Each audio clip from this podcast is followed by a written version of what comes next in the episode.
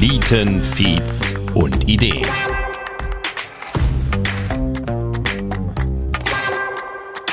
Ein Podcast über die Gründerszene in der Eifel, an der Mosel und der Saar. Mit mir, Christoph Bredemeier. Hallo und herzlich willkommen zur Folge Nummer 10. Schön, dass du wieder mit dabei bist. Ja, kleines Jubiläum. Wir sind jetzt zweistellig, was die Folgenzahl angeht. Und heute in dieser besonderen Folge quasi spreche ich mit Adrian Wegener, dem Gründer hinter iBuildit. Er hat eine, eine Software, ein Game entwickelt, mit dem Menschen mit körperlicher Einschränkung sich kreativ ausdrücken können. Also ähm, das Thema ist digitale Inklusion. Sehr, sehr spannend und war so ursprünglich gar nicht geplant. Wie es also zu dieser Gründung gekommen ist und ähm, wie es dann nach der Gründung jetzt weiterging, welche Meilensteine als nächstes anstehen und ähm, wie Adrian die Gründerszene in der Region, den Gründerstandort ganz generell betrachtet, das verrät er uns in dieser Folge.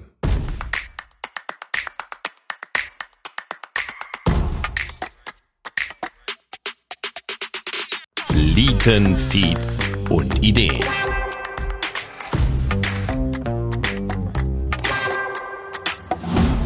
Aber was du mir tatsächlich nochmal erklären kannst, was iBuildit genau ist. Also mir ist klar, es geht um diese 3D-Software.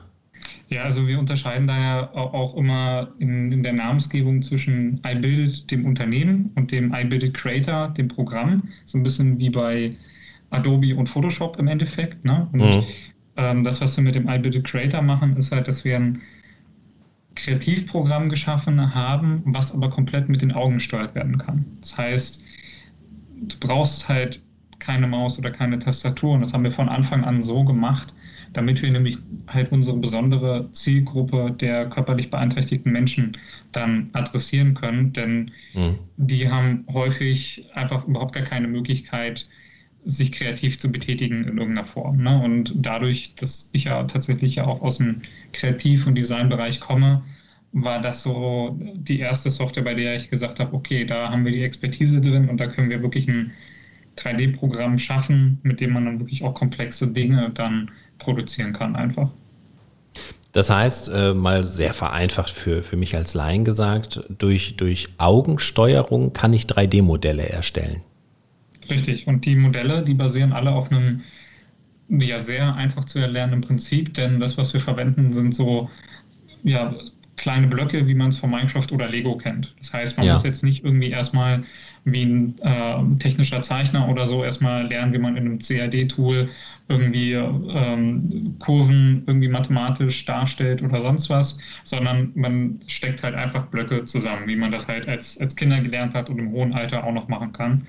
Und dementsprechend ist es halt super intuitiv und um einiges einfacher zu erlernen, als wenn man den Leuten jetzt ein klassisches 3D- oder CAD-Tool äh, vorgesetzt hätte. Das glaube ich. Also ich muss ehrlich sagen, ich habe es ein paar Mal probiert mit so CAD-Tools. Ne? Ich, ich komme ja aus dem Veranstaltungsbereich, das ist ja schon spannend, wenn du mal so eine Location nachbauen kannst. Mhm. Ich muss zu meiner Schande gestehen, ich bin immer dran gescheitert, kläglich. wie, wie, wie kommt man auf so eine Idee? Also wie bist du auf diese Idee gekommen?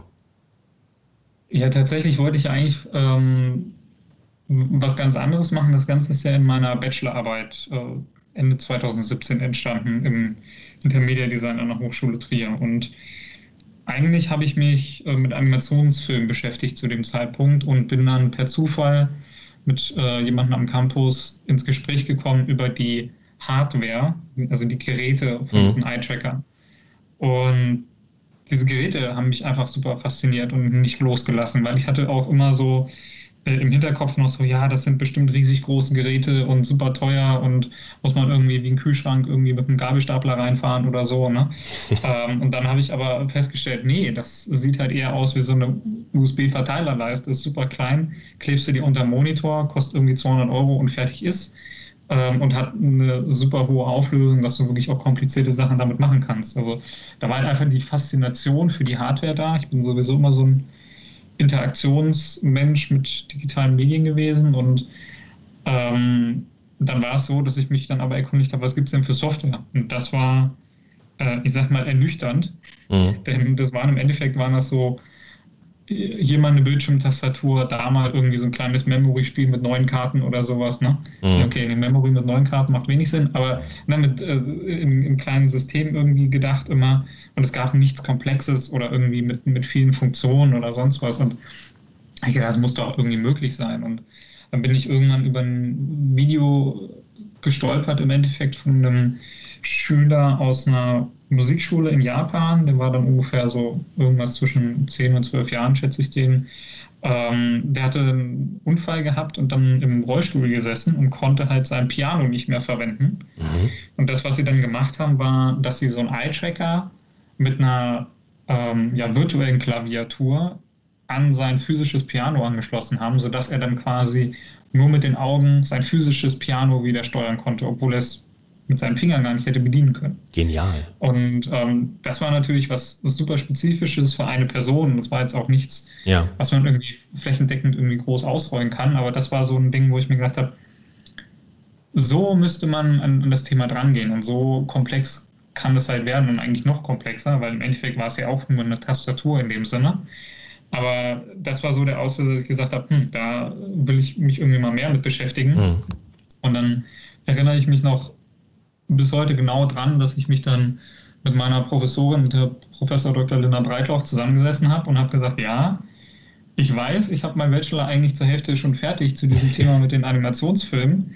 Ich würde das gerne mal äh, quasi in die Tonne werfen und von vorne anfangen, was ganz anderes machen. Dann habe ich gesagt, ich weiß auch noch nicht, was ich mache. ähm, es hat nur was zu tun mit Augensteuerung. Die Zielgruppe sind Beeinträchtigte und vielleicht mache ich irgendwas mit Blöcken, weil das war das, wo ich gerade meine An Animationsarbeit drüber geschrieben habe. Okay.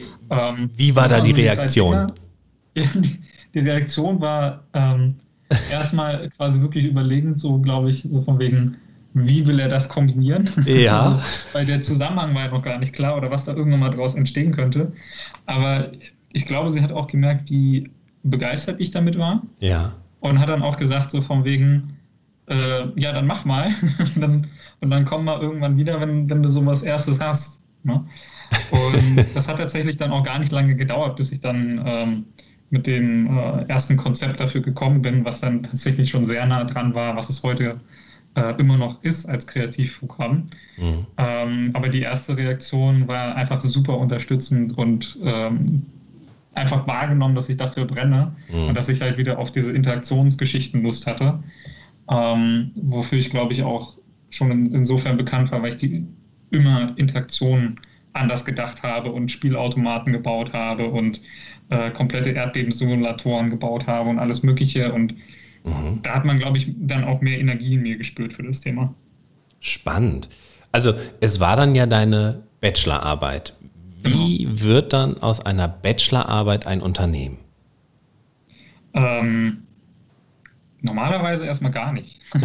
Also wenn man, hm. wenn man, wenn man da keine äh, besondere Unterstützung oder die richtigen Partner haben, die mit einem darüber mal sprechen, ähm, dann wäre das bei mir sicherlich auch so gelaufen, dann wäre das meine Bachelorarbeit gewesen und dann wäre die abgeschlossen gewesen, hätte man eine Note dafür bekommen und hm. dann wird das schön in die Schublade gelegt. Also das, das ging gar nicht von dir aus. Du hattest gar nicht im Kopf, ich mache da jetzt ein Business draus.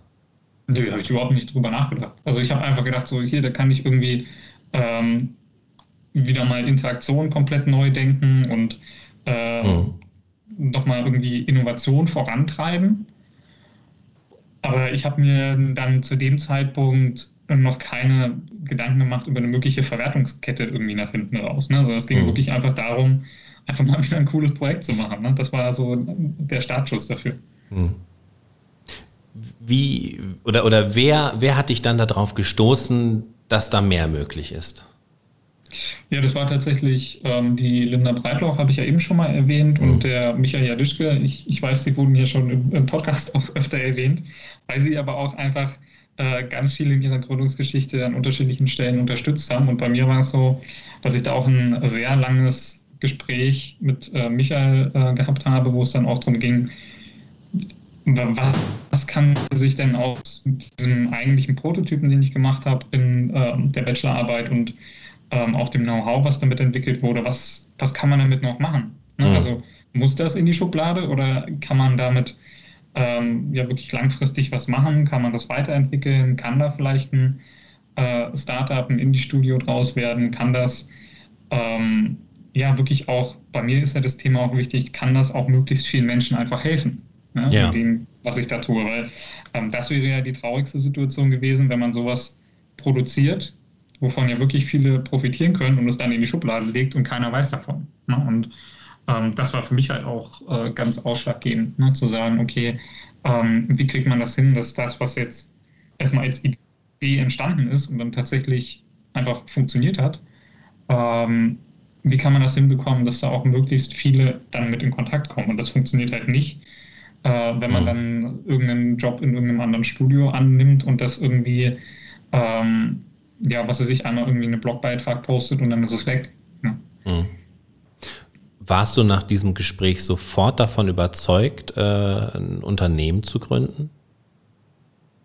Nee, das ist aber auch, glaube ich, ähm, nicht Sinn und Zweck auch des Gesprächs gewesen, sondern es ging erstmal darum, ja. ähm, das war im Endeffekt so ein Auftaktgespräch, so von wegen, ähm, erstmal damit auseinandersetzen, wie kann sich das überhaupt langfristig entwickeln. Ja. ja und ähm, vor allen Dingen bei so einem Projekt kann sich das ja in unterschiedlichster Art und Weise ähm, entwickeln. Ne? Das kann natürlich jetzt äh, eine Unternehmensgründung sein, das kann aber auch sein, ähm, dass man sagt, das ist irgendein Public Domain Ding und man gibt das an irgendeine Organisation raus, die das dann mhm. äh, für frei verteilt. Das kann sein, dass man das an irgendein großes Vertriebsnetz verkauft oder an Hardwarehersteller verkauft oder sonst was. Ne? Also gibt es ja mhm. unterschiedlichste Möglichkeiten und die Frage war halt erstmal, sich grundsätzlich damit auseinanderzusetzen, was kann man damit machen, welche positiven Dinge liegen da drin, denn ich habe es natürlich auch in der Bachelorarbeit nicht als ähm, ja, Produkt in dem Sinne aufgearbeitet und wissenschaftlich bearbeitet, sondern natürlich ähm, bei mir war es eher aus der Perspektive vom User Interface und User Experience Design, weil ja äh, Designer halt. Ne? Und mhm. dementsprechend war so dieses äh, Produkt, was halt auch äh, wirklich dann gut war, war aber im Endeffekt nur so, ähm, klingt jetzt blöd, aber im Endeffekt schon nur der Anhang zu der eigentlichen Bachelorarbeit, die ja wissenschaftlich geschrieben ist. Ja. Und ähm, dementsprechend war das quasi so dieses, dieses Auftaktgespräch, um dann die, dieses Umdenken zu erzeugen, so mhm. wie, wie kann es damit weitergehen. Mhm. Und ähm, also dieses, dieses Gespräch war der Impuls für dich zu sagen, okay, das ist mehr als eine Bachelorarbeit, danach kann es weitergehen. Und ähm, warum hast du dich dann dazu entschlossen, ein Unternehmen zu gründen? Also weil du hast jetzt gerade viele Optionen genannt und du hast ja. ja auch gesagt, für dich steht auch im besonderen Fokus, dass du möglichst vielen Menschen hilfst. Ähm, ja, deshalb, deshalb die Frage, warum, warum hast du dich dann dazu entschlossen, ein Unternehmen daraus zu machen? Also das hat sich tatsächlich, ähm, also diese Entscheidung war dann ja nicht irgendwie eine Woche später oder so. Mhm. Ähm, um das mal vorzugreifen, schlussendlich gegründet haben wir Ende 2020.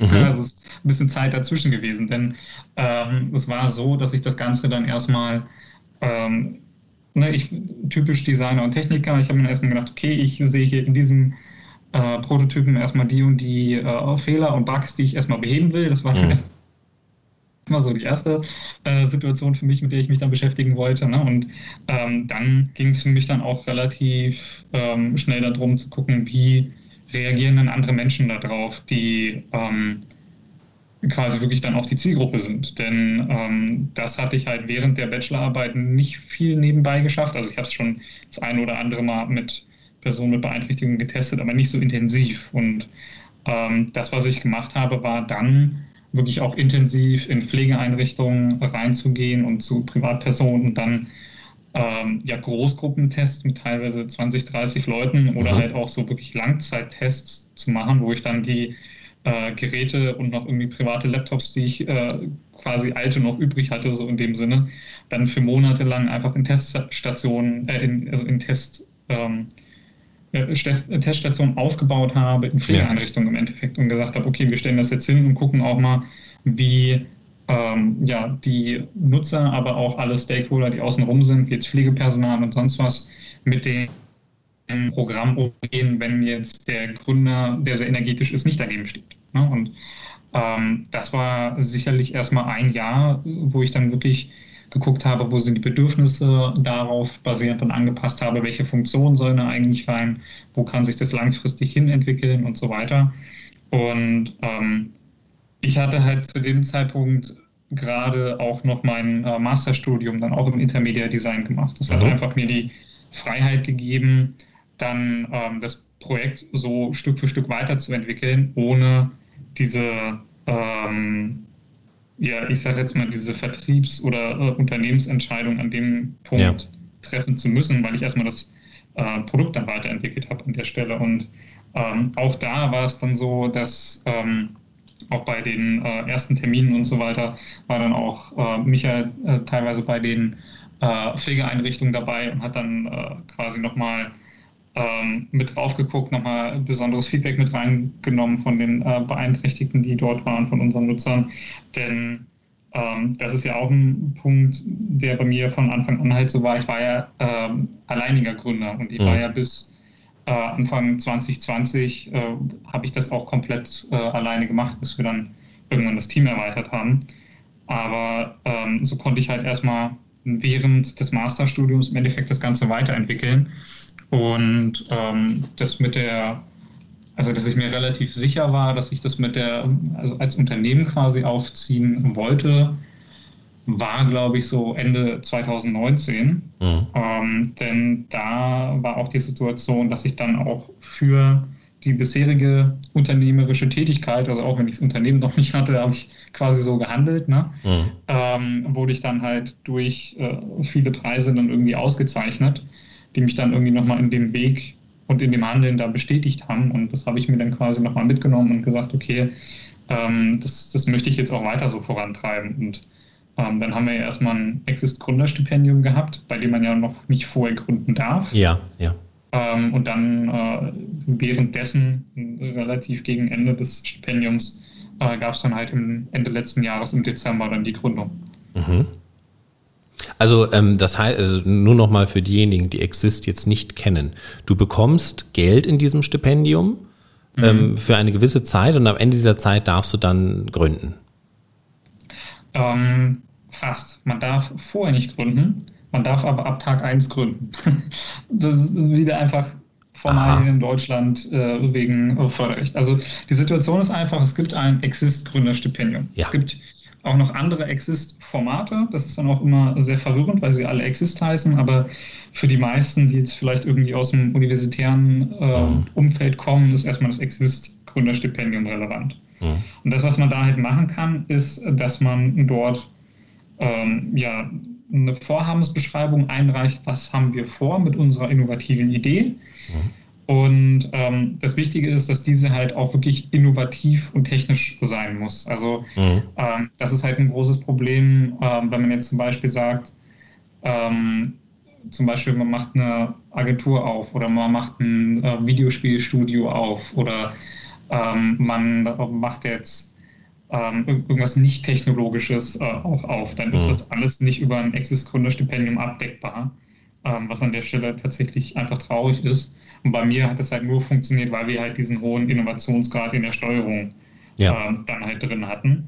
Und das, was man tut, man reicht halt da sein Papier ein und nach ungefähr drei bis vier Monaten kriegt man dann eine Antwort, ob das angenommen ist oder nicht.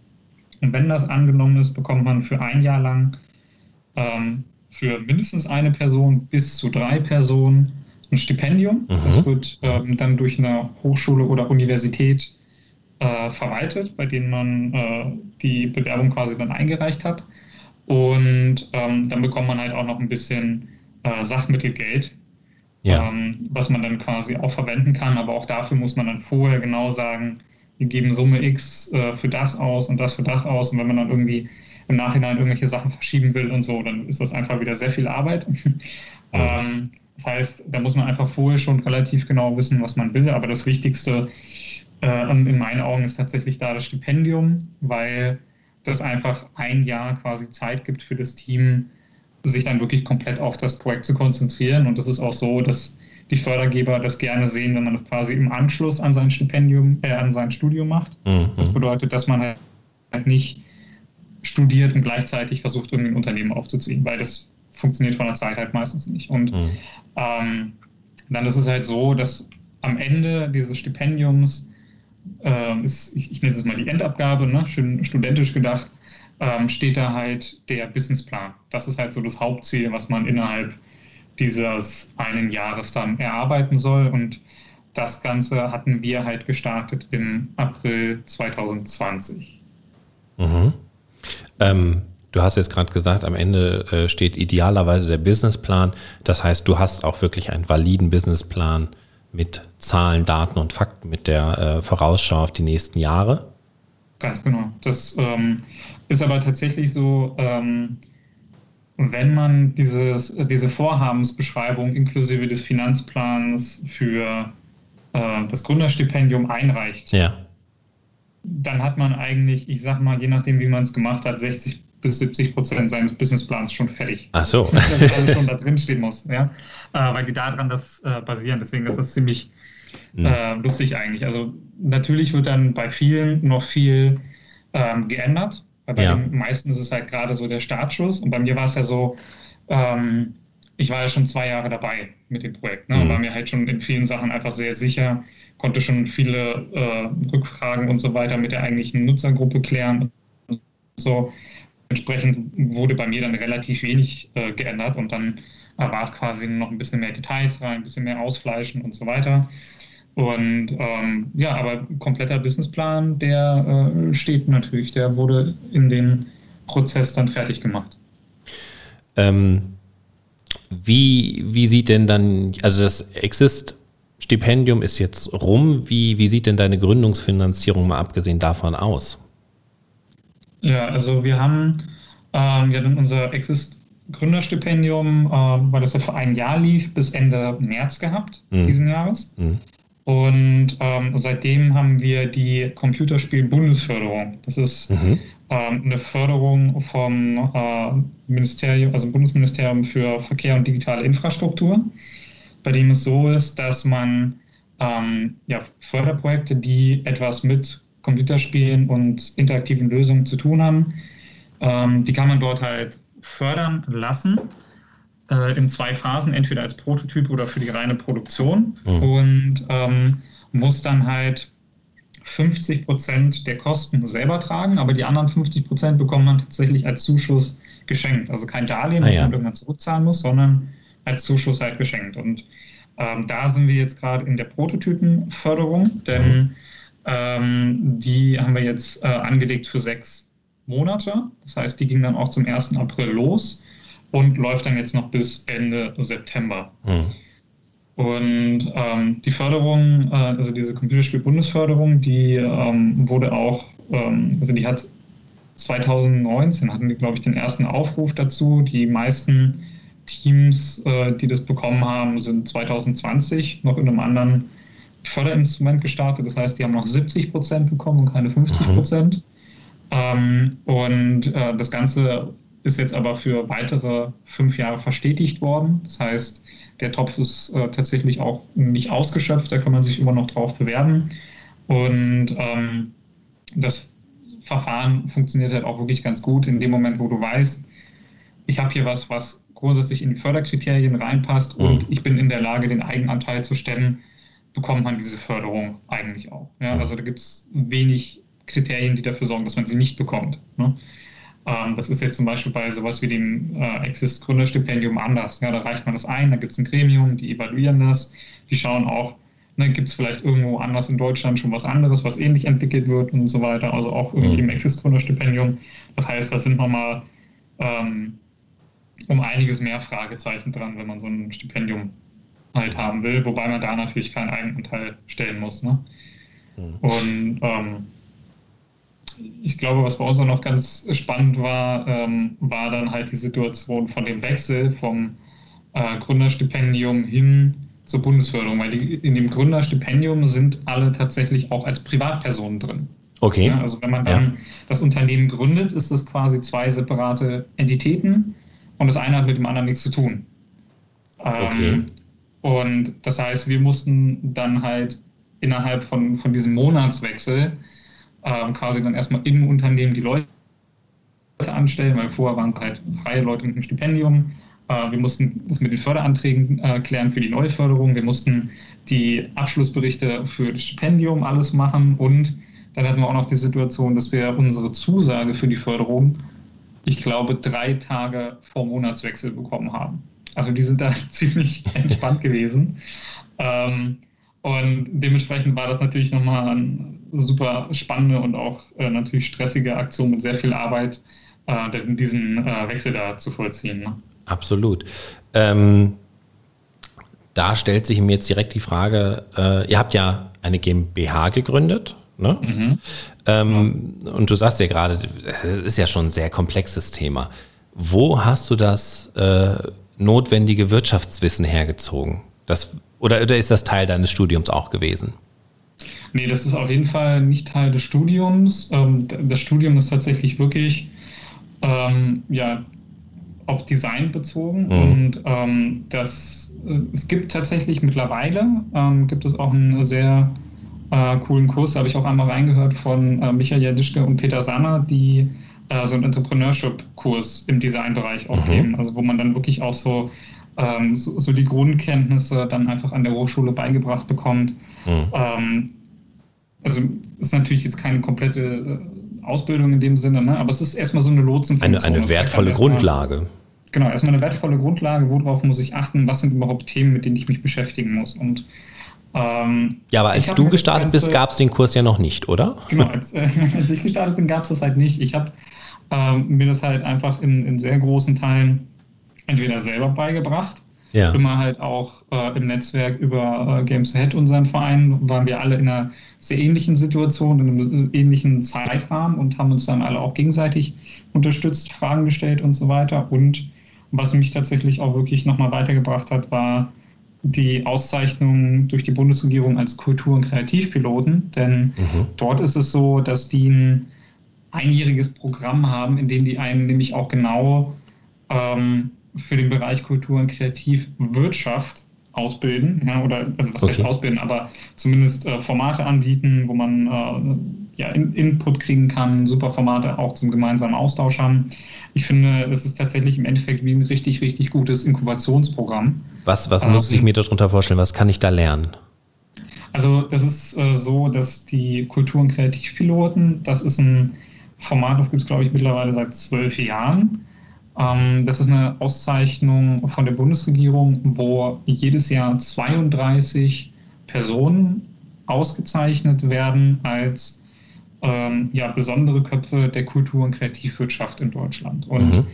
das, was dann passiert, ist, dass diese ähm, erstmal natürlich eine Auszeichnungsveranstaltung haben und so weiter, aber viel wichtiger dann für ein Jahr lang in regelmäßigen Abständen zusammenkommen. Damals konnten wir das zum Glück alles noch physisch machen. Ja. Ähm, und dann ähm, einfach Workshops zusammen machen, Experten aus der Kultur- und Kreativwirtschaft ranholen, die einfach Informationen reingeben können, wie war deren Erfahrung, wie haben die sich mit den Wirtschaftsthemen auseinandergesetzt und ähm, wie haben die sich entwickelt, wie gehen die mit ihren äh, Unternehmen um.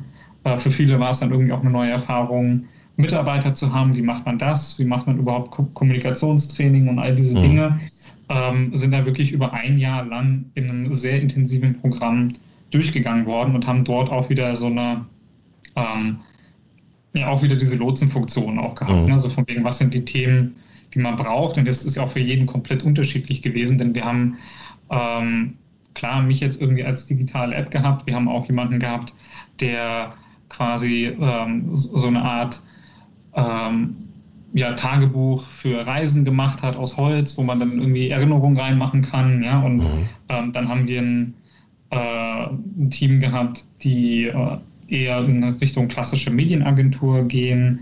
Dann haben wir ein Team gehabt, die jetzt auch ähm, sehr gut durch die Decke gegangen sind und ähm, quasi äh, Periodenunterwäsche äh, verkaufen. Ja? Und das ist halt so komplett unterschiedlich, die Leute, die da sind. Also es geht halt wirklich auch um den Ensemble-Gedanken in der Situation. Und das hat halt wirklich allen geholfen, nochmal ganz anders über ihre Projekte und über das Aufbauen des Unternehmens und das Wirtschaftliche zu denken, weil wir auch zu dem Zeitpunkt schon in ganz unterschiedlichen ähm, Stadien waren. Ja? Also da waren welche mhm. dabei, die quasi noch relativ frisch war. Ich würde mal glauben, dass ich so von, äh, von dem Feld relativ mittig in der Zeitleiste war, denn wir hatten auch tatsächlich welche dabei, die schon ihre äh, Investitionsrunden äh, schon irgendwie mit Investoren fertig hatten und ähm, irgendwie bei der Höhle der Löwen irgendwie auch im, im, Fernsehen ihre Dinge produziert haben, weil sie dann halt schon mit dem Produkt so weit waren, dass sie gesagt haben, mhm. wir wollen das auch öffentlich, äh, also äh, öffentlichkeitswirksam dann auch zeigen. Ne? Und ähm, das war einfach so ein super breites Spektrum, was einen dann immer dazu geführt hat, das Ganze nochmal zu hinterfragen, was man tut und es nochmal zu verbessern in, in einer gewissen Form. Aber im Endeffekt musste ich mir und wollte ich mir vor allen Dingen auch dieses ganze unternehmerische ähm, selber aneignen, weil ich, glaube ich, auch jemand bin, der es auch selber verstehen will. Mhm. Ich bin einer, der solche Sachen auch immer gerne hinterfragt. äh, ne? Und dann will ich es halt auch verstanden haben und nicht jemand ja. mir quasi externes dazu holen, der das für mich irgendwie alles managt und dann habe ich gar keinen, gar keinen Kontakt dazu und verstehe gar nicht, was da eigentlich passiert. Ne? Mhm. Würdest du sagen, jetzt nach der Gründung, du hast das Wirtschaftliche jetzt alles auf dem Kasten? Ich glaube, das hat man nie auf dem Kasten. Ich glaube, da gibt es immer noch genug zu lernen und ähm, das, das, das Wichtige ist, dass man es wirklich nachvollziehen kann mhm. ähm, und das eigene ähm, äh, Unternehmen sich quasi gedanklich so visualisieren kann, so von wegen, wenn ich jetzt an dieser Stellschraube drehe, was passiert im Rest des Unternehmens? Mhm. Ich glaube, das ist das, das wichtigste Kernelement, was man da haben muss.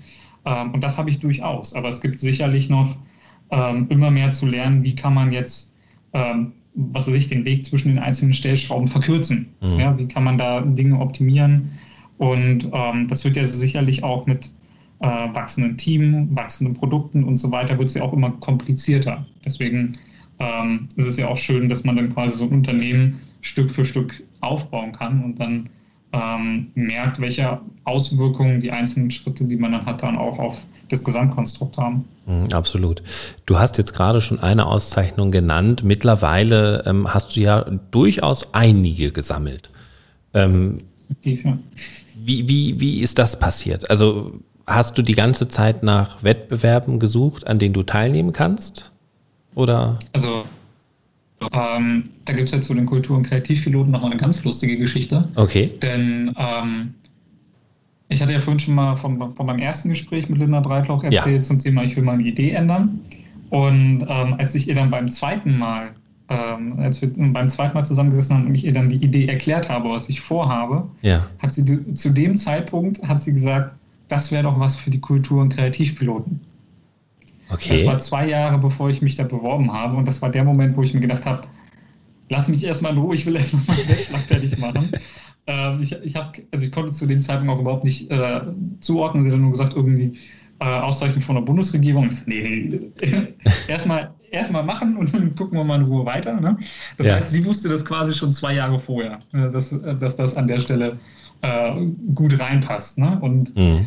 ähm, die Situation war einfach, dass ich ähm, dann wirklich die Kultur- und Kreativpiloten da hatte ich mich halt beworben, ähm, auch wirklich, weil ich mich an diese Geschichte von zwei Jahren vorher erinnern konnte. Mhm. Und ähm, dann hatte ich ähm, tatsächlich die Situation, dass ich mit einem anderen Startup zusammengekommen bin äh, und im Gespräch war und die halt erzählt hatten von, ähm, von Wettbewerben, die sie auch gewonnen hatten und was denn das halt im, im Thema Netzwerk gebracht hat. Ne? Mhm. Weil ich habe auch immer bei den Wettbewerben, die wir jetzt gewonnen haben, immer drauf geguckt, was hat man natürlich auch davon. Ne? Mhm. Und da geht es mir jetzt nicht darum, bei einem Wettbewerb irgendwie ähm, 1000 Euro zu gewinnen oder so. Das ist halt schön, aber das hilft im Sinne eines Unternehmens und im Sinne von, man muss irgendwie Gehälter zahlen und sonst was, hilft das auch nicht wirklich weiter. Sondern das, was man dann halt wirklich braucht, ist das gute Netzwerk, was bei den, äh, mhm. bei den Wettbewerben dann einfach dahinter steht. Und ähm, da war halt die Kultur- und Kreativpiloten das erste, wo ich mich tatsächlich beworben hatte. Und dann ähm, habe ich halt relativ schnell gemerkt, okay, ich habe jetzt ganz viele Unterlagen und so weiter dafür vorbereitet. Und dann bin ich irgendwie nochmal auf einen anderen Wettbewerb gestoßen und dann habe ich gedacht, hm, das ist ja quasi dasselbe, was die abfragen. Also warum nicht? Ne? Ein halt Upcycling. Halt, ja, genau. Und dann habe ich halt irgendwie, was ich, zwei, drei Absätze musste ich, glaube ich, irgendwie neu schreiben. Den Rest konnte ich aber eins zu eins so verwenden. Ne? Und dann hätte ich das abgeschickt und dann ähm, habe ich gemerkt, okay, das, äh, also dann wurde ich dann, glaube ich, auch zu irgendeiner Jury eingeladen dann noch. Also so die erste Hürde hatte man geschafft. Mhm. Ich weiß tatsächlich mittlerweile gar nicht mehr, welcher Preis das war, aber äh, also den hatte ich dann auch, glaube ich, nicht äh, bekommen. Aber das war dann so, okay, man, man scheint irgendwie da durchzukommen äh, mhm. durch diesen Prozess und die Idee scheint wohl gut anzukommen. Und dann habe ich mich ähm, hingesetzt und habe einfach mal bei den Startups, bei denen ich sagen würde, die halt auch was mit digitaler Gesundheit ähm, oder ähm, Health Games oder so zu tun haben, habe ich geguckt, wo haben die sich vielleicht beworben und ist das vielleicht für mich auch was? Ne? Mhm. Und dann habe ich mir quasi eine Liste gemacht und ähm, dann habe ich bestimmt für ein gutes Jahr, ähm, zu dem Zeitpunkt bin ich immer viel zwischen äh, Saarbrücken und Trier gependelt, habe ich meine Zeit im Zug immer damit verwendet, dass ich die Konzepte für die Wettbewerbe geschrieben habe. Mhm. Und ähm, da habe ich dann, glaube ich, irgendwie so ich glaube, ich habe das irgendwann durchgezählt. Ich glaube, es waren so 22 Konzepte, die ich geschrieben habe. Und schlussendlich haben wir dann äh, damit äh, zehn Wettbewerbe tatsächlich auch gewonnen. Also tatsächlich auch eine sehr hohe Quote. Wahnsinn. Ähm, und ähm, dabei waren dann halt ähm, regionale Sachen, ne, was ja für uns auch mhm. spannend ist, zum Beispiel mit einem Ideenwettbewerb oder so, ähm, wo ich dann irgendwie einen Regionalpreis in Trier gewonnen hatte. Mhm. Aber halt, wie gesagt, über die Bundesregierung hatten wir die Kultur- und Kreativpiloten. Wir hatten über die Europäische Union ähm, wurde ich ausgezeichnet beim European äh, Youth Award ähm, als Young Entrepreneur und bei den World Summit Award, das ist ein Format von den äh, Vereinten Nationen, mhm. wurde ich auch äh, nominiert und ähm, hatte dann halt noch äh, ein paar Nominierungen und äh, Preise dann auch aus der Games-Industrie. Mhm. Und ähm, so hat sich das dann irgendwie Stück für Stück so zusammengeleppert über die Jahre. Also die ersten Preise waren so Mitte 2019 und äh, die, den letzten hatten wir jetzt, glaube ich, im Jahresumbruch 2020, 2021 gewonnen. Ähm, das heißt, es ist auch wirklich ein langer Prozess gewesen. Mhm. Ähm, und das war immer wieder, ne, immer wenn was gepasst hat, habe ich quasi die alten Unterlagen äh, rausgesucht ne, und habe äh, wieder die Formulare ausgefüllt und das Ganze dann abgesendet. So. Ja. Und ähm, das Ding ist, dass ich da, glaube ich, auch ein äh, damit halt auch wieder gute Prozessoptimierung hinbekommen habe. Ähm, so, ich glaube, für die, für die erste Wettbewerbssituation mit den Kultur- und Kreativpiloten, da habe ich wirklich zwei, drei Wochen oder so an einem Konzept gesessen, mhm. bis ich das dann irgendwie so hatte, wie ich es dann haben wollte, in Formulierungen und so weiter hatte. Und ähm, mittlerweile habe ich mir da so ein Masterdokument, wo ich es in Deutsch und Englisch so die einzelnen Themen nebeneinander geschrieben habe und wo ich dann wirklich innerhalb von einem Tag so eine Bewerbung dann rausschicken kann. Ne? Mhm. Ähm, diese, diese Preise, diese Auszeichnungen, das ist ja eine unglaubliche Bestätigung für dein, äh, für dein Produkt, für dein Konzept. Du hattest eben als Stichwort aber auch noch gesagt, es, es geht nicht im, im, im Hauptfokus um diese Auszeichnung, sondern um das Netzwerken. Deswegen stellt sich mir die Frage, ähm, mal von diesen Auszeichnungen abgesehen, was, was hat dir das, hat dir das was gebracht? Hat das, äh, hat das Türen geöffnet, die du vielleicht sonst nicht offen vorgefunden hättest? Also, mm, es ist definitiv sehr massiv gewesen, was das für Auswirkungen hatte. Also allein okay. ähm, die Kultur- und Kreativpiloten ist halt, also wenn man da reinkommt das, oder nur versuchen kann reinzukommen, ähm, kann ich das nur empfehlen, weil es meiner Meinung nach eines äh, der besten Inkubationsprogramme ist, äh, also so Fortbildungsprogramme, die wir in, in, in Deutschland aktuell haben in dem Bereich.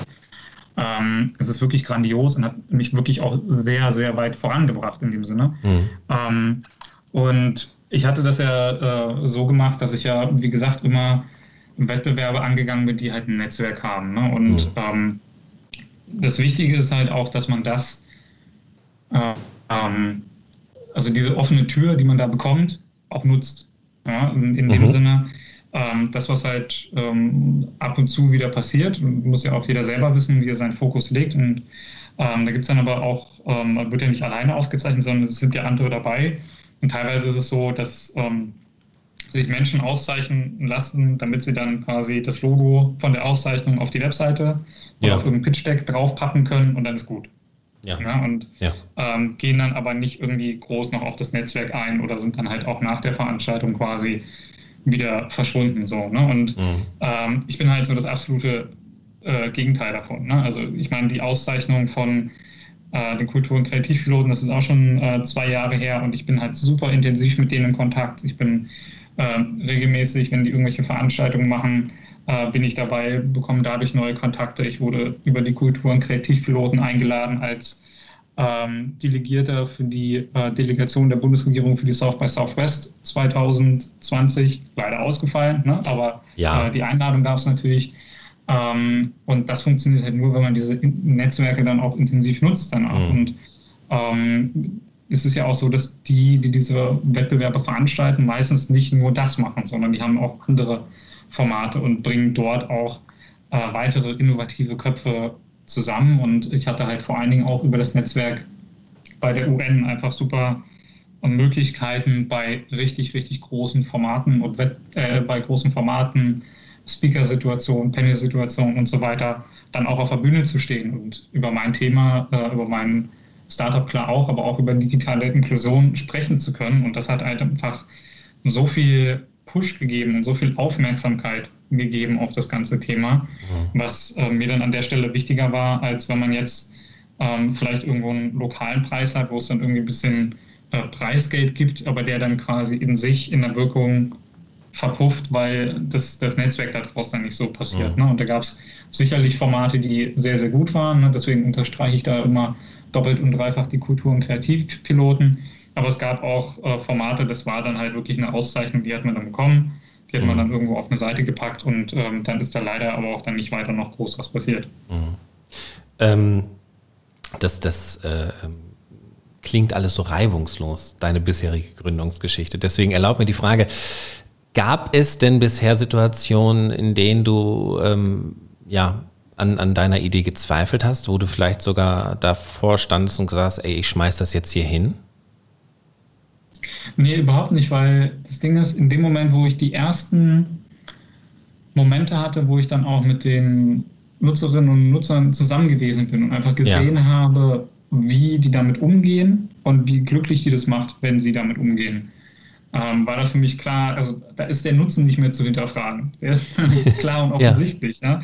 Ähm, und dann ist halt nicht mehr die Frage so von wegen, ist das das richtige Produkt, machen wir hier oder da, sondern die Frage ist, wie kriegen wir das jetzt hin, dass möglichst viele Menschen das vor sich haben und ähm, davon profitieren können und diesen Nutzen erfahren können. Ne? Mhm. Und ähm, ich glaube, dass die, die größte Reibung, die wir einfach haben, ist, ähm, dass wir etwas geschaffen haben, was so neuartig und innovativ an der Stelle ist, dass keiner, ähm, der, es noch nicht von uns gehört hat, quasi wissen kann, dass es sowas gibt. Ja, wenn ich sage, ich will jetzt irgendwie einen Pullover aus Schafswolle haben oder so, dann gehe ich halt auf Google, dann gebe ich Pullover, Schafswolle ein, dann finde ich irgendwas. Ja? Also auch mhm. wenn es so völlig random ist. Ähm, aber keiner geht halt äh, in die Suchleiste und schreibt rein, kann ich meinen Computer mit den Augen bedienen, Kreativprogramm äh, plus 3D-Druck.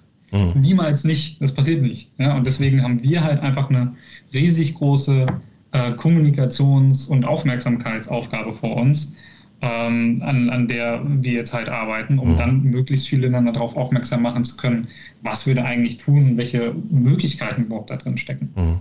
Ich, ich finde das total spannend. Ähm, das ist ja ein riesiger, ähm, ja, wie soll ich sagen, ähm, sozialer Aspekt, der in deiner Arbeit steckt.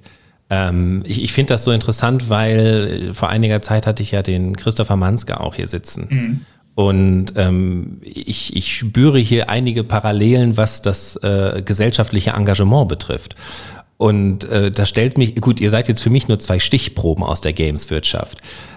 Aber würdest du sagen, die Gameswirtschaft ist gesellschaftlich sehr engagiert? So wirkt es jedenfalls auf mich, wenn ich jetzt dir und, und vor kurzem dann dem Christopher zugehört habe.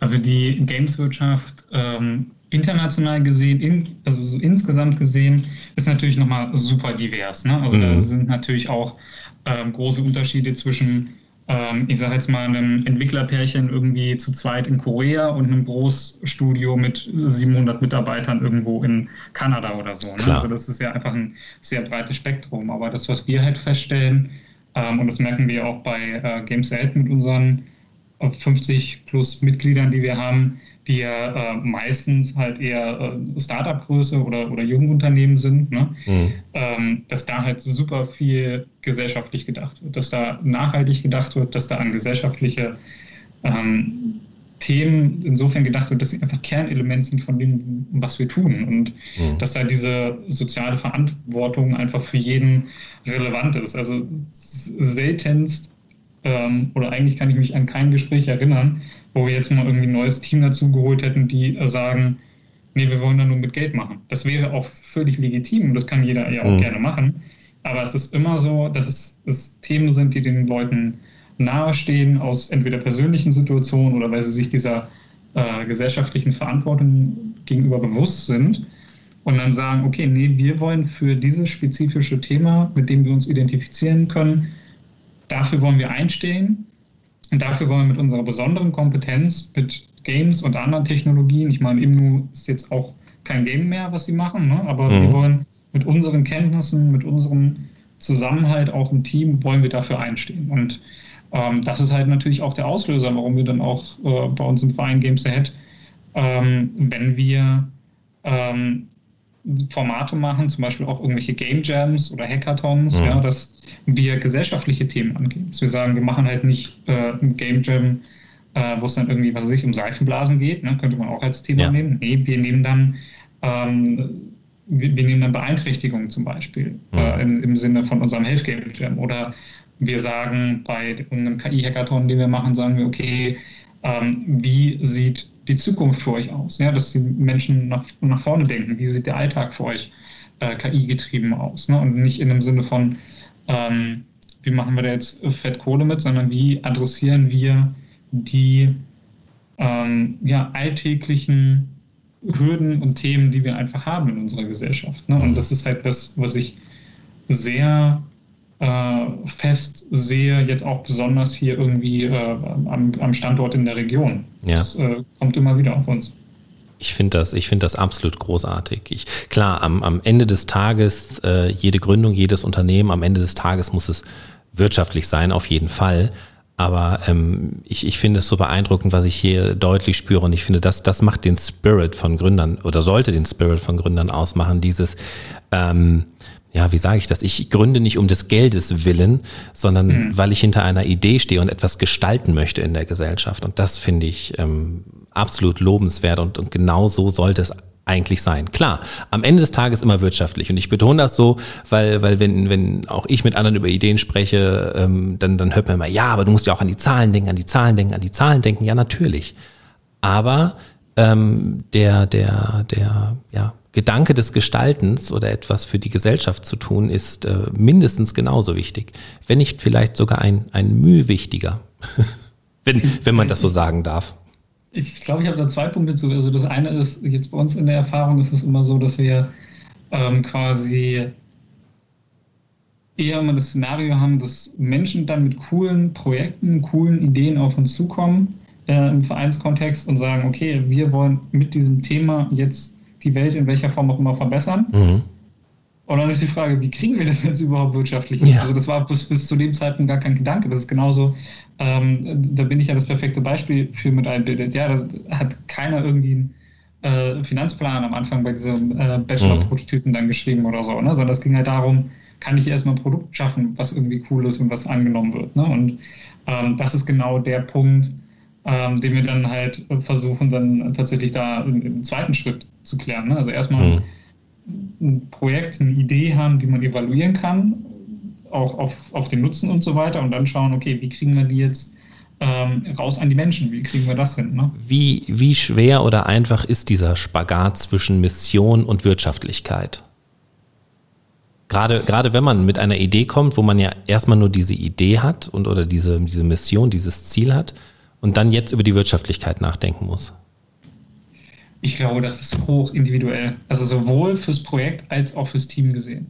Mhm. Ähm, das hat einmal was damit zu tun, ähm, wie das Projekt aufgestellt ist, denn ähm, eine Situation, die ich zum Beispiel hatte, war, dass ich auch relativ früh bei unserem Projekt gefragt wurde, okay, wie ist es denn, warum macht ihr das nicht Open Source und stellt das einfach äh, irgendwo ja. hin? So, ne? Und ähm, da habe ich halt auch kurz drüber nachgedacht, aber dann ist halt das Problem, genau das, was ich eben adressiert habe, es weiß ja keiner, dass es das gibt. Ja. wenn das Open Source irgendwo auf einem Server rumgammelt, dann hat da auch keiner was von. Sondern die Situation muss ja sein, dass es jemanden gibt, der dann natürlich auch so wirtschaftlich ausgestattet ist, dass man das Ganze halt auch also Aufmerksamkeit wirksam entfalten kann mhm. und dann die Leute dahin bringen kann. Es ist ja auch nicht so, als würden wir sagen, ähm, wir, wir wollen jetzt irgendwie eine Million Reibach mitmachen, sondern wir wollen dazu in der Lage sein, möglichst viele Menschen damit zu erreichen. Und da sehe ich halt nicht, dass ein Open Source Ansatz bei etwas, was keiner kennt, die richtige Lösung für ist. Und mhm. ähm, das ist halt jetzt bei uns eine produktgetriebene Entscheidung gewesen. Ne? Wie baut man das wirtschaftlich aus? Dann hat das natürlich auch was damit zu tun, was sind das für Teams? Ne? Denn ähm, das hat einen Unterschied, wenn, ähm, ich sage jetzt mal, zwei Studierende ausgründen, die quasi Lebenserhaltungskosten von äh, fast ein bisschen Wohnung und zwei Stück Pizza irgendwie so übertrieben gesagt haben. Ja. Ähm, oder ob das jetzt halt irgendwie äh, Seniorige sind oder Seriengründer, die jetzt ähm, mit vier Leuten gründen, die aber alle irgendwie eine Familie haben, die sie mitfinanzieren müssen. Ne? Das ist dann natürlich auch nochmal eine ganz andere Situation, in der das Studierendenteam erstmal sagen kann, ja, wir gucken jetzt erstmal für ein Jahr, für zwei Jahre, wie sich das Ganze entwickelt und was wir überhaupt finanziell brauchen. Und ein äh, Unternehmen, wo die Leute dann halt auch eine Familie irgendwie mitfinanzieren müssen und das auch direkt müssen, ähm, denkt dann wahrscheinlich nochmal anders darüber nach, wie sie das Ganze wirtschaftlich aufziehen. Ne? Und mhm. das muss man dann halt einfach sehr individuell betrachten an der Stelle. Bevor wir uns jetzt thematisch ein bisschen von iBuilded wegbewegen, noch einmal ähm, jetzt für uns, äh, was sind die nächsten Meilensteine? Also wenn ich es jetzt richtig, richtig äh, mitgeschrieben habe, ist, ihr geht, seid jetzt im Prototyping. Genau, wir machen jetzt den äh, Prototypen fertig. Das davor ist ähm, jetzt benannt als MVP, mhm. äh, weil man natürlich in, im Sinne der Förderung eine klare Trennung braucht. Das heißt, wir machen jetzt unseren Prototypen und äh, sind im sogenannten Early Access, also der Frühzugang. Mhm. Ähm, das ist ein ganz bekanntes Verfahren aus der Videospielindustrie. Ähm, da macht man es das so, dass äh, vor allen Dingen junge äh, Unternehmen und Startups, die geben quasi ihr Spiel schon, bevor es fertig ist, raus. Mhm. Ja, das heißt, man, man kauft es quasi schon zum Vollpreis, irgendwie ein Jahr vorher und ähm, hat dann den Vorteil als äh, Konsument, dass man halt in diesen Entwicklungsprozess insofern eingreifen kann, dass alle Leute, die es halt vorher gekauft haben, regelmäßig befragt werden, wird gefragt, ja. welche Funktionen wollt ihr noch haben, ähm, wie sieht es aus und man hat natürlich auch vorher schon Zugriff auf das Programm. Also das Programm ja. ist jetzt schon in einem Status, der voll funktionsfähig ist. Also man kann vom, vom ersten Bauen bis auf äh, in die Cloud hochladen und 3D-Drucken kannst du alles schon mit unserem Programm machen. Also diese Kernelemente, die sind alle halt schon drin. Und ähm, dann ist man halt bei uns nochmal in so einem besonderen Kreis, wo man dann nochmal ähm, noch individueller in die Absprachen geht und nachfragt, ne, wo sind die mhm. Bedürfnisse, was wollen wir da als Funktion noch einbauen und so weiter. Und das ist halt jetzt der Early Access, den wir ähm, bis Ende des Jahres durchführen. Dann soll es den äh, langsam, je nach Produktionsplan, dann darauf zugehen, dass wir den richtigen Veröffentlichungstermin haben. Aber das ist jetzt mhm. erstmal für dieses Jahr definitiv noch sicher, dass wir den Early Access machen. Und ähm, der nächste große Meilenstein wird dann halt sein, im äh, Ende September bis Anfang Oktober ist ja dann, dass unsere aktuelle Bundesförderung für den Prototypen ausläuft. Mhm. Und dann äh, bewerben wir uns quasi für die Anschlussförderung in der Produktionsförderung. Das heißt, um das Ganze dann fertig machen zu können, ist dann auch wieder mit diesem 50-50-Schlüssel. Und das bedeutet natürlich auch wieder, dass wir einen Eigenanteil stellen müssen. Und mhm. Ähm, dadurch, dass wir an, an, der Stelle das Team erweitern wollen, ähm, wird der Eigenteil äh, natürlich auch ein bisschen größer und dementsprechend sind wir gerade in der äh, ja, Finanzierungssuche für unsere Seed-Runde, bei der wir dann den Eigenanteil ähm, über Investoren dann reinholen und ja. den Vorteil haben, dass wir den im Endeffekt 50-50 spiegeln können über die Bundesförderung, weil wenn man da einmal mit seinem Konzept durch ist und dasselbe Konzept einreicht und das Geld hat, kommt man da auch durch die Förderung durch. Das heißt, für uns ist es jetzt die Aufgabe, diese äh, Finanzierungsrunde dann abzuschließen. Und äh, dann haben wir halt im, äh, im September, Oktober nochmal so einen spannenden Wechsel zwischen zwei Förderungen. Das wird sicherlich auch wieder lustig und dann werden die bestimmt auch wieder erst eine Woche vorher kommen. Ähm, aber das ist jetzt so das nächste ganz, ganz große, was da auf uns mhm. zukommt. Das sind ja tatsächlich viele Förderungen. Würdest du sagen, ähm, kann man so ein Vorhaben auch ohne Förderung stemmen? Definitiv kann man das auch ohne stemmen. Also es kommt halt auch darauf an, was man halt macht und mhm. ähm, wo der Fokus ist. Das Ding ist, man kann es mit so einer Förderung halt schneller stemmen. Ähm, denn wäre das nicht mhm. so, äh, dass wir die Förderung hätten, ähm, wäre es wahrscheinlich eher eine Situation, wo man sagen müsste, okay, ähm, äh, ich oder Teile des Teams oder vielleicht auch ein reduziertes Team in, in dem Falle ähm, würde dann irgendwie nur Halbzeit arbeiten und würde dann mit irgendwelchen anderen Jobs ähm, dann äh, noch Geld dazu holen. Ne? Also dass man sich quasi da die 50 Prozent herholt. Ähm, aber dann hat man natürlich weniger Fokus auf äh, sein eigenes äh, Startup. Und ähm, das ist halt oft auch was, was wir sehen, dass es halt vor allen Dingen bei den Teams, die ähm, jetzt studentische Ausgründungen sind, die sind das halt oft äh, noch gewohnt, äh, jetzt irgendwelche Nebenjobs zu haben und irgendwie zu jobben in, in, in Bars oder in Restaurants oder sonstiges. Ähm, und in dem Moment, wo man natürlich eine Förderung hat, die dafür sorgt, dass sie diese 50 Prozent nicht durch eine Nebentätigkeit bekommen, indem sie Arbeit reinstecken müssen, mhm. sondern durch die Förderung können sie sich eher auf das Startup konzentrieren, können intensiver daran arbeiten, sind freier in der gedanklichen Kapazität und äh, sind natürlich auch nochmal eher gewappnet zu äh, Bewegungen des Marktes insgesamt, ne? wenn irgendwas mhm. Neues rauskommt oder sonst was. Weil was man ja auch nicht will, ist, dass man dann irgendwie was entwickelt und dadurch, was, weil man sagt, okay, finanziell bin ich nur so ausgestattet, dass ich vielleicht nur fünf bis zehn Stunden in der Woche daran arbeiten kann. Ähm, und dann dauert es halt acht Jahre oder so. Ne? Das ist ähm, für gewisse Startups ist es sicherlich valide, wenn man irgendwas hat, wo man sagt, das ändert sich sowieso nicht. Aber äh, wenn man jetzt zum Beispiel im Games-Bereich wäre, ist es ja so, nach acht Jahren steht da eine komplett andere Konsole. Kann ich dann das, was ich irgendwie vor acht Jahren angefangen habe, kann ich gleich wieder wegwerfen. So, mhm. ne? Und ähm, dementsprechend geht es da dann im Endeffekt mit dieser Finanzierung auch ums Thema Timing im Endeffekt. Ja. Du hast den, den Wert von Förderung, finde ich, sehr gut herausgestellt. Würdest du, kurze, knackige Anschlussfrage, würdest du sagen, wir sind in, in Deutschland, in Rheinland-Pfalz gut aufgestellt, was das Thema Förderung betrifft? Das muss man klar voneinander trennen, Deutschland und Rheinland-Pfalz. Also ähm, mhm. tatsächlich ist es so, dass ähm,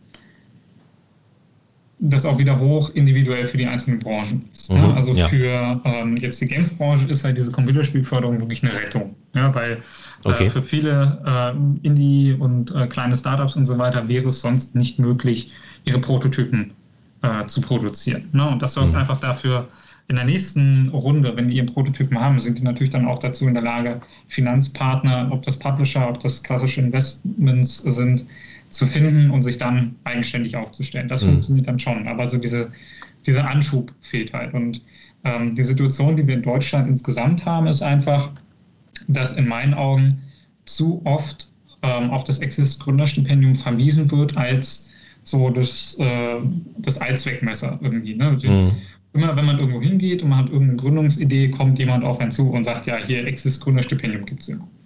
Wenn man sich aber mal intensiv mit auseinandersetzt, und äh, das habe ich definitiv, ähm, ist das einfach in sehr, sehr vielen Fällen überhaupt nicht anwendbar, weil, es, weil die Ideen und die Startups die Kriterien überhaupt nicht erfüllen. Mhm. Ähm, oder es ist halt eine Situation, wo ähm, das Instrument einfach äh, tatsächlich sogar teilweise schädlich irgendwie für ein Startup sein kann, weil man sich dann irgendwie so da reinzwängt in etwas, was man eigentlich gar nicht ist. Mhm. Ne? Und ähm, das ist halt ein, eine Situation bei ganz vielen Förderaufrufen, die wir einfach haben in Deutschland, dass ähm, die so eng gestrickt sind, ähm, dass ähm, man sich quasi irgendwie ein bisschen also man muss dann sein Produkt in irgendeiner Form verändern, dass man überhaupt reinkommt und dann hat man im Endeffekt nicht so viel damit gewonnen, weil man halt sein Produkt dann nochmal irgendwie anders bearbeiten muss, nachdem man durch die Förderung durch ist. Mhm. Und ähm, es ist einfach mehr Aufwand an der Stelle. Also wir haben sicherlich Formate und Dinge, die erstmal so einen gewissen, ja, so eine gewisse Grundunterstützung schaffen können, aber insgesamt ist da noch super viel Luft nach oben und es gibt auch ähm, für viele Startups und für viele Fälle, bei denen es wichtig wäre, dass man sie finanziell unterstützt, damit sie diesen Anschub kriegen können, ähm, mhm. gibt es einfach die richtigen Formate nicht für.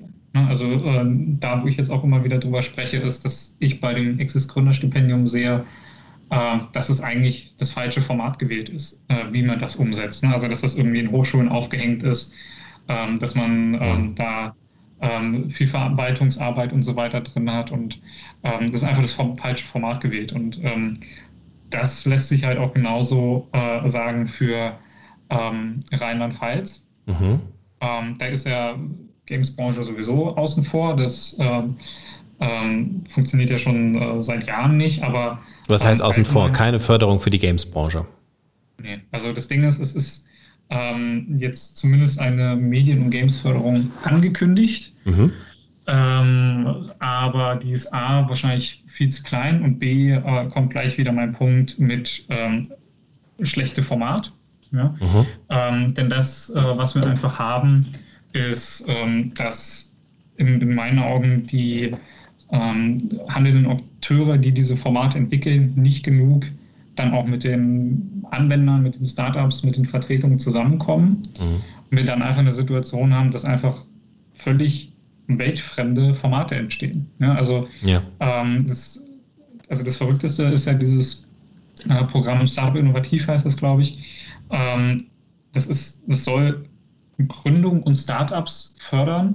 Und dann sind da solche äh, Klauseln drin, wie dass du äh, Gründergehälter nicht bezahlen kannst.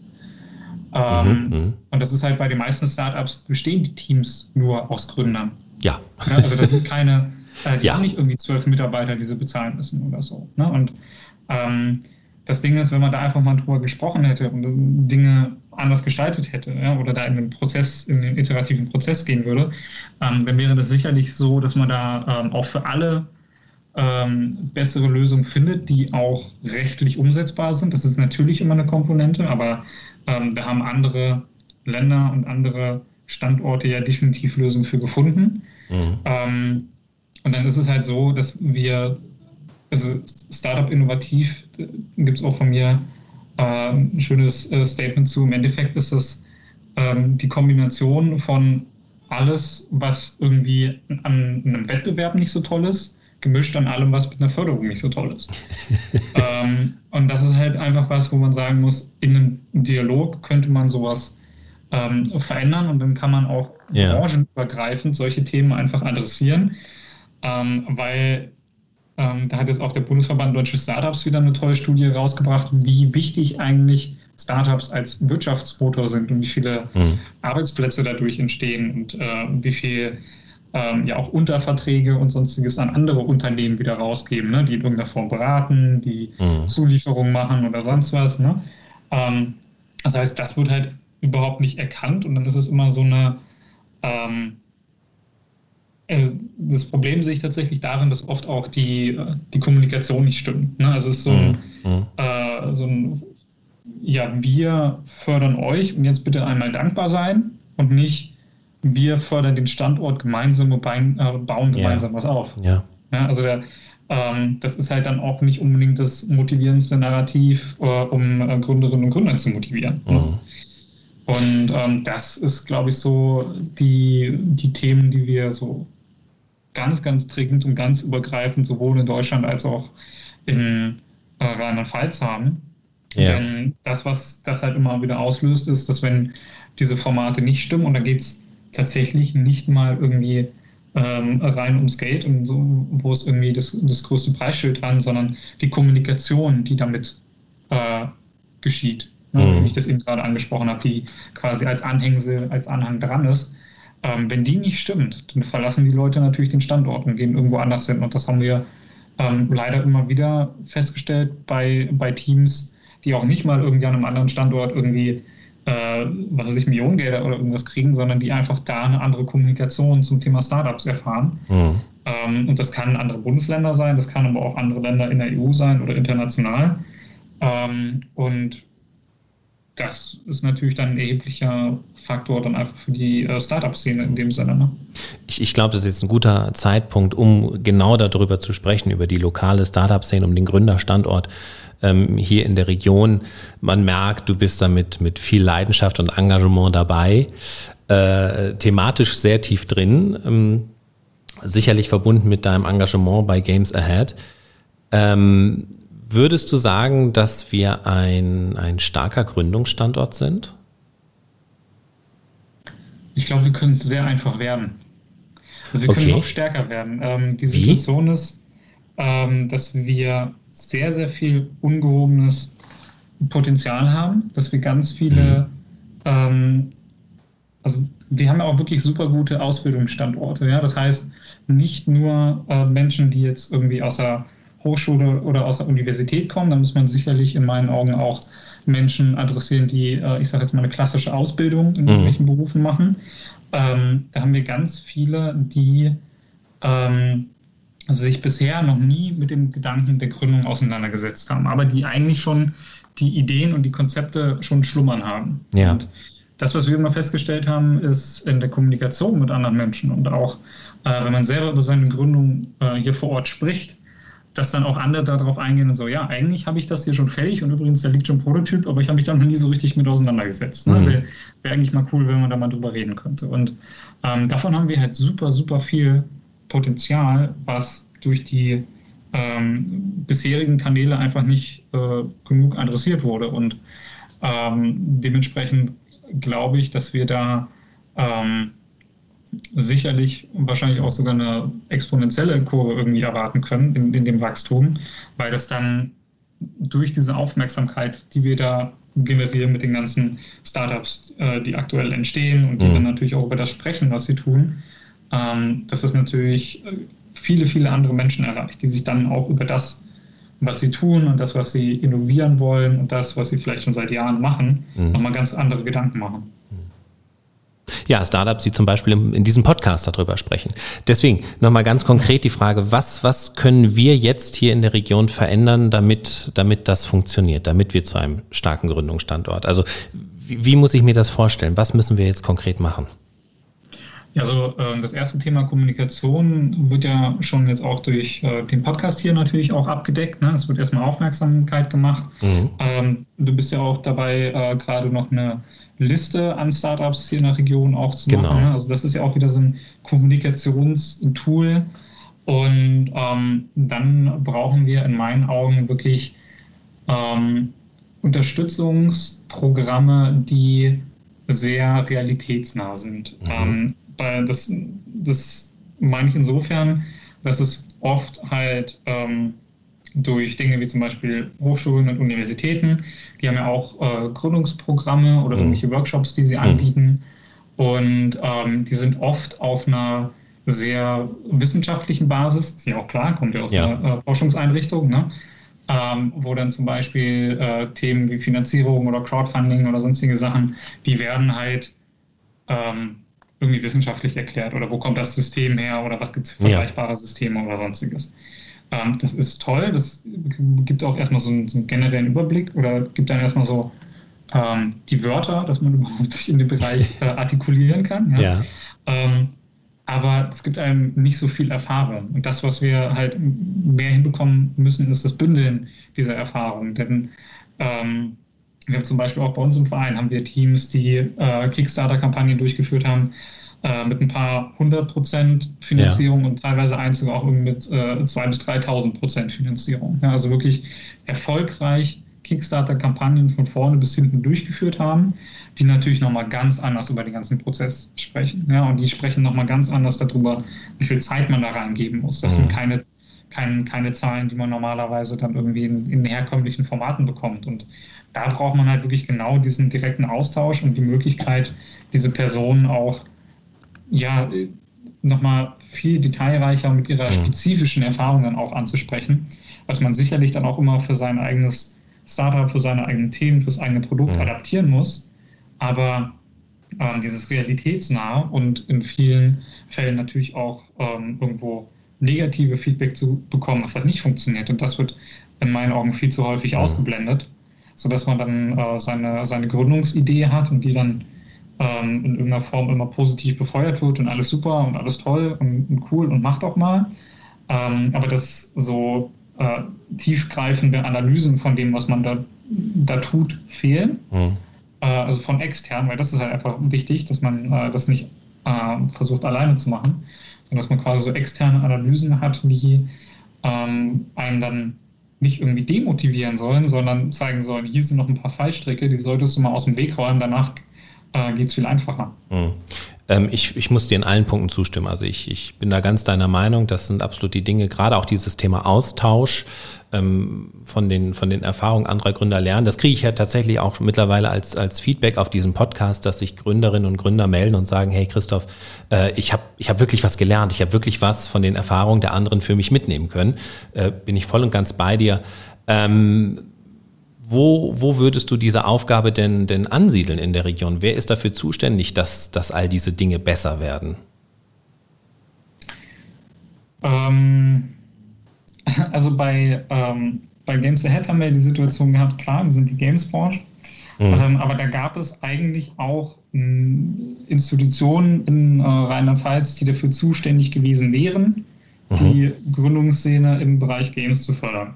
Mhm. Und das hat dann nicht so gewinnbringend funktioniert, wie sich das die äh, Startups, die dann quasi am Aufkamen waren, vorgestellt haben. Und dann ähm, war es halt so, dass wir gesagt haben, okay, ähm, dann machen wir es halt selber. Mhm. Ja, also äh, Games Ahead ist eine reine Gründerinitiative. Ne? Das ist ja nicht so, als wären da irgendwelche großen Institutionen oder äh, irgendwelche politischen Organisationen oder sonst was drin, sondern das ist rein Startups sind zusammengekommen, haben gesagt, hier ist der Bedarf, mhm. darum kümmern wir uns jetzt. Und wir können natürlich von Games Ahead auch immer nur für die Games-Branche sprechen. Ja, klar. Und, ähm, je nachdem, welche anderen Bedürfnisse es gibt in, äh, in, in Trier, Rheinland-Pfalz, so der Region, ähm, muss es dann dort auch Zusammenschlüsse geben. Und da müssen halt, wenn sich dann halt, und wenn es auch erstmal nur drei, vier, fünf Startups sind, die irgendwas mit Agrar zu tun haben. Die mhm. müssen sich erstmal zusammenschließen und müssen dann gemeinsam dieses Thema adressieren. Aber ja, also in meinen Augen.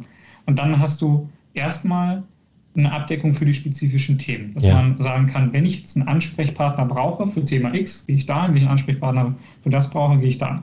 Und dann könnte man äh, gemeinschaftlich alle diese Initiativen zusammenbringen mhm und halt einen Pool schaffen, wo man natürlich auch einen interdisziplinären Austausch hinbekommt. Mhm. Denn das ist ja für uns auch ein sehr, sehr wichtiges Ding. Denn wir sagen ja auch immer, wir sind nicht nur Games-Branche, denn wir sind vor allem auch Technologietransfer. Mhm. wir gehen ja in Gesundheit, wir gehen in äh, Corona-Überwachung, wir gehen in ähm, Stadtvisualisierung und so weiter. Ne? Ja. Deswegen ähm, ist es halt so, ich glaube, es braucht für die einzelnen Themen spezifische Ansprechpartner, damit halt auch Externe, die für gewisse Themen Bedarf haben, die adressieren können, aber wir brauchen definitiv auch den interdisziplinären Austausch. Und ähm, wenn wir da keine Institution haben, die sich darum kümmert oder die es aufsetzt, dann müssen das halt die Gründer untereinander tun. Genau, das, das war jetzt der Punkt, den ich noch einschieben wollte. Du sagst also ganz klar, wir müssen nicht darauf warten, dass das, dass das für uns organisiert wird, für uns Gründerinnen und Gründer, sondern wir können als Eigeninitiative ähm, selbst unsere Gründerszene gestalten und beleben definitiv, ich glaube, wir müssen das, weil wenn wir uns darauf verlassen, dass es andere tun, sind da ja so viele Faktoren, die darauf einspielen. Ja, das sind äh, mhm. persönliche Interessen, das sind politische Interessen, das sind äh, Wahlperioden, das ist alles Mögliche, was dazu gehört. Ja.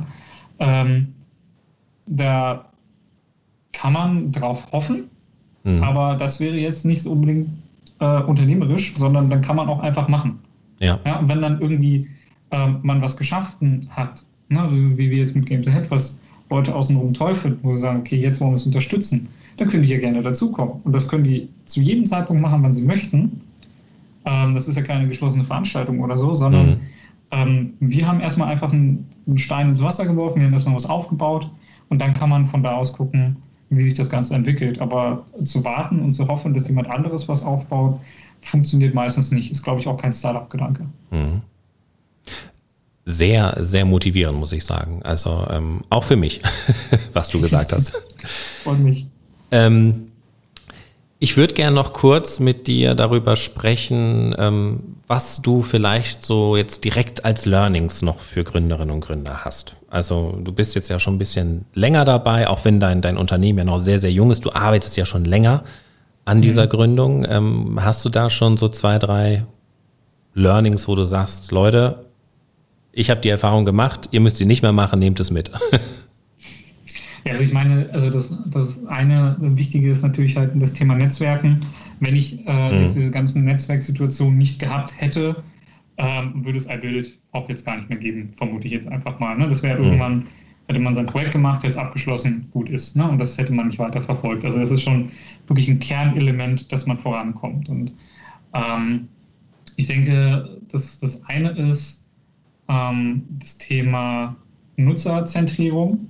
Das mhm. war halt bei uns super wichtig, dass wir das von vornherein gemacht haben, weil wir halt auch immer wieder haben wir Dinge produziert, was weiß ich, wir haben irgendwie einen, äh, einen Monat neue Features produziert und dann sind wir rausgegangen äh, zu den Nutzerinnen und Nutzern, die wir das angeguckt haben und gesagt, hä, was ist das für ein Schrott, ne? Das verstehe ich gar nicht oder so, ne?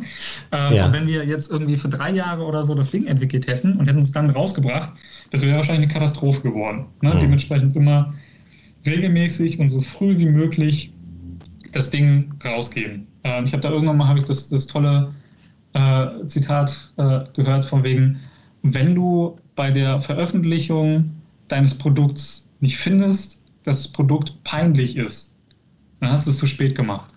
Das finde ich ja. klasse. Das finde ich, find ich wirklich gut.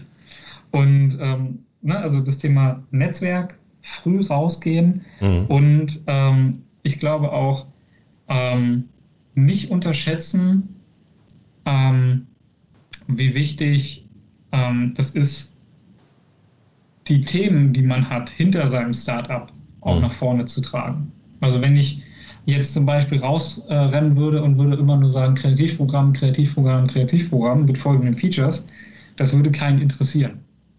Ja, mhm. und ähm, das, was ich adressiere, wenn ich rausgehe, ist das Thema digitale Inklusion.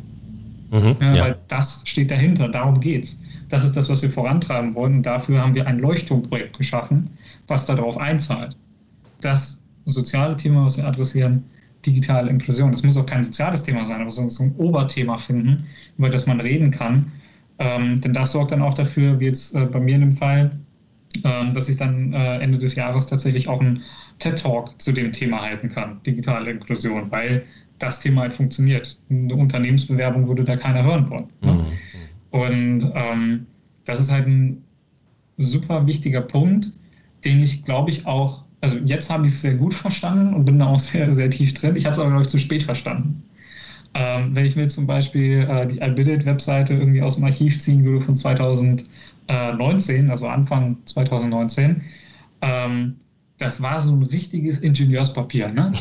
Was, haben wir, was haben wir hier für ein Produkt? Welche Funktionen sind da drin und wie funktioniert der 3D-Drucker damit und so weiter? Ne? Was ist da für eine Pipeline dran? Mhm. Und wenn ich jetzt heute denke, wenn da halt irgendwie Nutzerinnen und Nutzer drauf gegangen sind, die haben halt gar nichts gecheckt, was da passiert ist. Ne? Das war halt, es waren auch keine Bilder dabei, weil äh, Bilder haben wir zu dem Zeitpunkt wegen Förderung noch nicht veröffentlichen dürfen und so. Ne? Mhm. Das war einfach so richtig.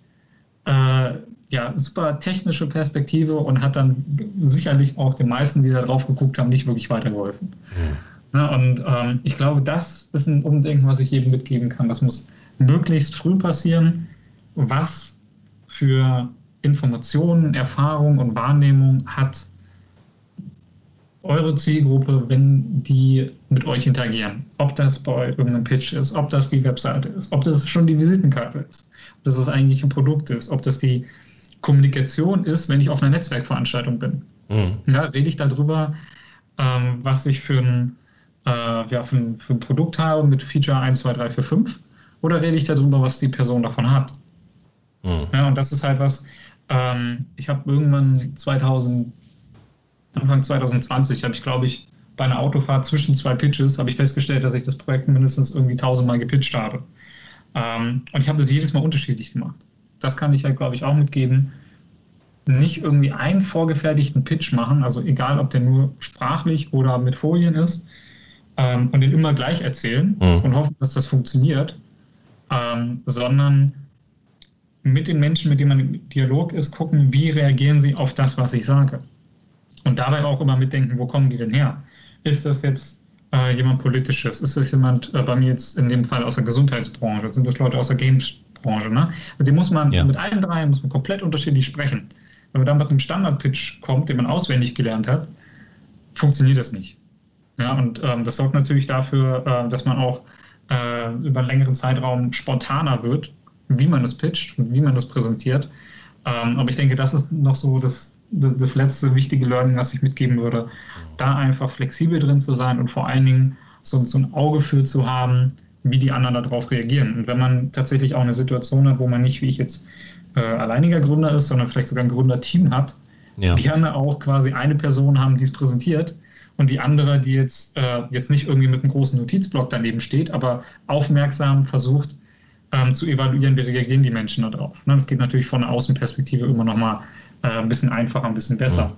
Ja. Ähm, das kann man da an der Stelle natürlich dann auch nutzen. Vielen, vielen Dank. Sehr wertvolle Tipps, äh, die du uns da jetzt mitgegeben hast. Ähm, ich könnte ja, ich könnte ja noch Stunden weiter mit dir reden. Also gerade, gerade oh, dieses Thema Gründungsstandort, ähm, da könnte ich mich jetzt mit dir drin verlieren. Aber äh, wir sind jetzt schon lange dran und ähm, ich bin ja immer bestrebt, diese Podcast-Folgen in einem knackigen Format zu halten, dass man sie auch noch hören kann. Ähm, deshalb Adrian, vielen, vielen lieben Dank für deine Zeit und vielen, vielen Dank für diese echt interessanten Einblicke, ähm, sowohl in, in dein Startup, in deine Gründung, als auch ähm, in, in deine Arbeit als ähm, engagierter Gründer in der Region. Ja, es war mir sehr eine Freude. Ich glaube, wir hätten auch ein Hörbuch füllen können, auf jeden Fall. ähm, aber ein super Format, ich habe ja auch schon in, in einige äh, reingehört und ähm, ich finde, das hat eine gute Länge und ich, ich, hoffe, wir haben das jetzt auch äh, so hinbekommen, dass viele davon was mitnehmen können. Das freut mich. Haben wir auf jeden Fall. Ich, ich, muss, mir jetzt, ich muss mir jetzt weitere Formate überlegen, wo wir das Standortthema noch ein bisschen, bisschen mehr forcieren können. Sehr gerne.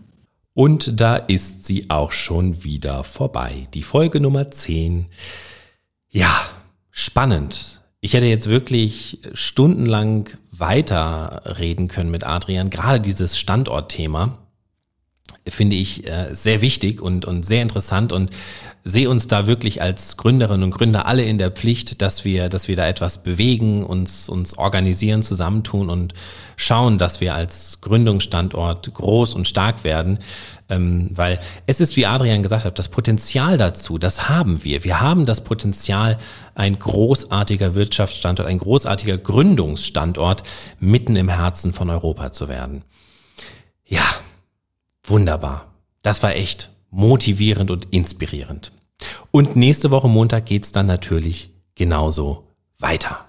Bis dahin wünsche ich dir eine erfolgreiche Woche und du weißt, wie immer, fröhliches Gründen. Flieten, Feeds und Ideen.